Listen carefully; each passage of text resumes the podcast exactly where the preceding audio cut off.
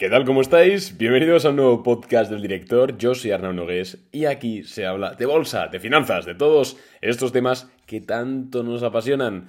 ¿Qué tal? ¿Cómo estáis? Hacía un par de días que no, que no grababa episodio, que no grababa podcast, que no nos escuchábamos por aquí y eso es por varios motivos. El motivo principal es que he tenido un problema con mi, con mi plataforma para agregar el podcast. Ya sabéis que lo, este podcast, este episodio, lo estaréis escuchando en Spotify, lo estaréis escuchando quizás en Apple Podcast, en, en Anchor, donde sea, pero realmente yo no subo el podcast directamente a la plataforma, sino que lo hago a través de un intermediario, que es un agregador de contenido, que en mi caso es Anchor, anchor.fm, propiedad incluso de Spotify por eso también soy accionista de Spotify. Pero bueno, ese no es el tema de hoy. Entonces ha habido un problema y básicamente duplicaron el podcast, no sé por qué, y había dos podcasts del director exactamente iguales, con los mismos episodios, y yo solo tenía acceso a las analíticas de uno. Claro, la gente empezaba eh, a comentar y a dar valoraciones en el otro. Bueno, un caos. Entonces, durante estos días he estado contactando con el soporte de atención al cliente de, de esta empresa, de Anchor y la verdad es que de puta madre, o sea, son súper eficientes, han solventado el problema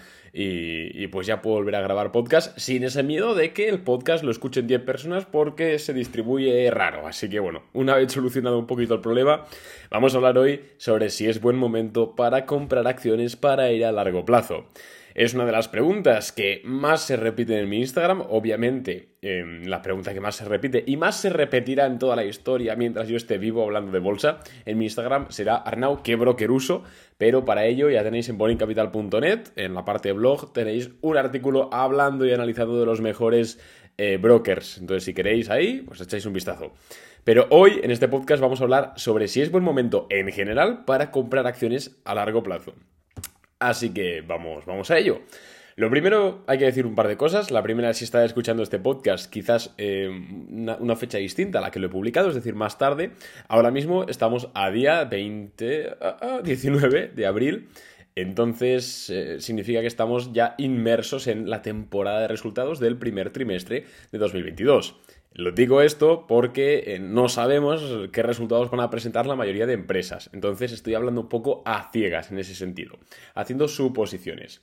Y en segundo lugar, también quiero decir que obviamente la respuesta a esta pregunta es un rotundo depende. Depende de qué empresa, depende de qué valoraciones, depende de qué sector, depende de qué modelo de negocio, depende de qué perspectivas de crecimiento. Obviamente al final no podemos hablar en general y admitir esto como una verdad única. Así que en este podcast simplemente te voy a dar una opinión del mercado de valores en general sobre si es buen momento para comprar a largo plazo. La respuesta, al menos bajo mi punto de vista, es que no.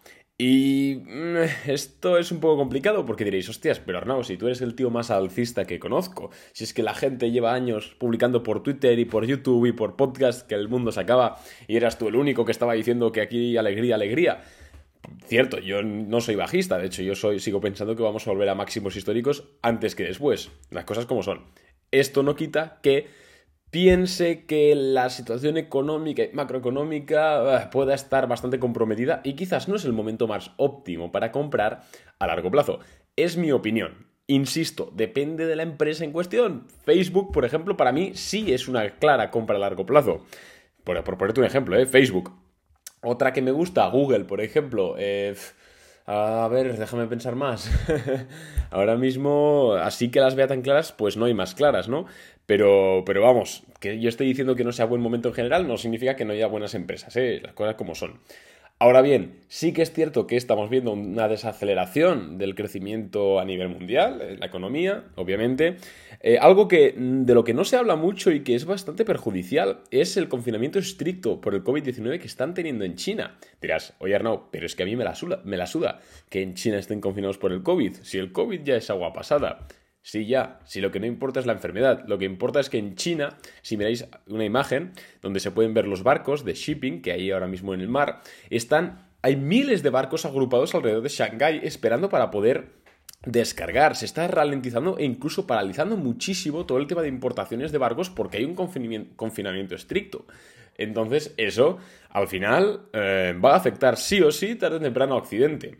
Da igual que ahora estén como relocalizando ¿no? las fábricas, porque esto es un proceso que se tarda años. Entonces, creo que es una inestabilidad bastante fuerte, sobre todo para empresas que, eh, digamos, más de físicas, ¿no? A una tecnológica pues le da un poco más igual, pero empresas sobre todo que se nutren de proveedores, que necesitan bueno, materia prima, inputs, que se llaman, pues cuidado porque todo este tema del confinamiento estricto en China puede, puede afectar bastante negativamente y se está hablando poco de ello.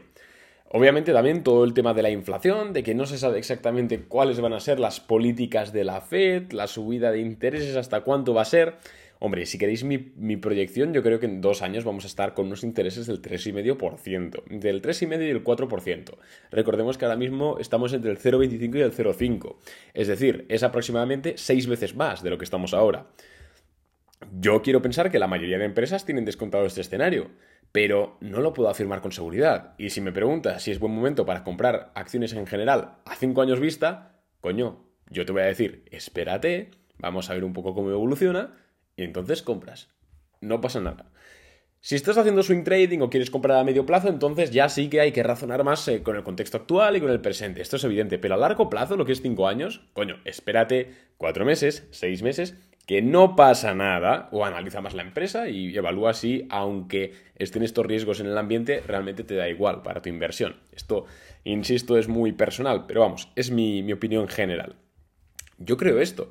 Em, obviamente, si lo que le ha pasado a muchos, ¿no? Bueno, muchos. He tenido un par de, mensajes, tampoco os voy a mentir. Eh, diciéndome, hostia, Arnau, ahora mismo tengo 10.000, 5.000 euros para invertir. Eh, veo la inflación al 10%, me gustaría meterlo a largo plazo y me gustaría meterlo ya. Empezar a invertir ya, pues por temas fiscales, porque mi empresa sí puede compensar esto en balance, por ciertos motivos. Entonces, si necesitas invertir ya, no te recomendaría que comprases toda la posición, sino que hicieses DCA, Dollar Cost Average. Lo hemos hablado mil veces.